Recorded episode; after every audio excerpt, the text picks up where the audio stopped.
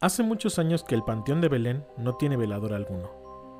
Uno de los últimos que tuvo vivió por la época de los 50 o de los 40 y su muerte fue ocasionada por la siguiente historia.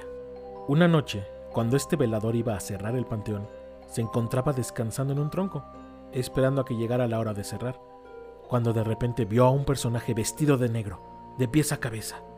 El velador fue a buscarlo para decirle que ya no era horario de visitas y que ya iban a cerrar el panteón pero por más que lo buscó, no lo pudo encontrar.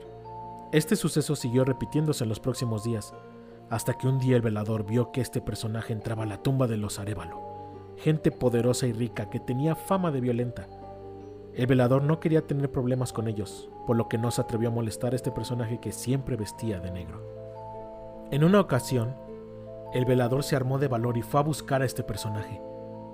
Lo encuentra en la tumba de la familia Arevalo, cuando este personaje se da cuenta que el velador está ahí, voltea con una sonrisa perversa, invitando al velador a pasar.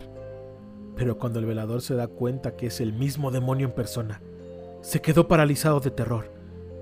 Y lo que hace es introducirse en su casa, lo que ahora son las oficinas del Panteón de Belén. El velador pasó tres días con sus noches, 72 horas en las que solo se oían ruidos espeluznantes.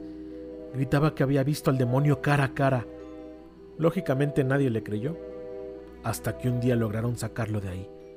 Pero a los pocos días de haber sacado al velador de ese lugar, él murió. Entonces la gente terminó por convencerse de que algo impresionante debió haber vivido ahí para haber muerto en tan poco tiempo.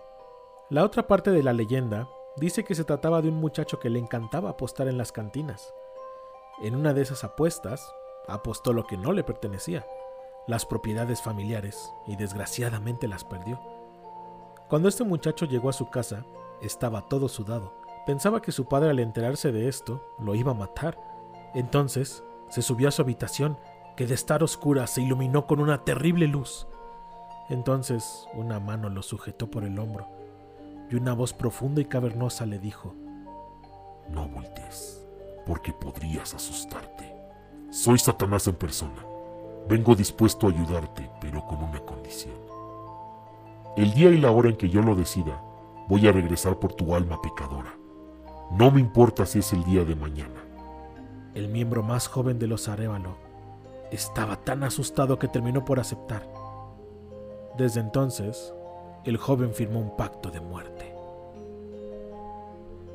El joven regresó a la cantina, pero al parecer no entendió su lección y en uno de esos juegos se armó un pleito de tales dimensiones que el joven fue asesinado de un balazo en el corazón.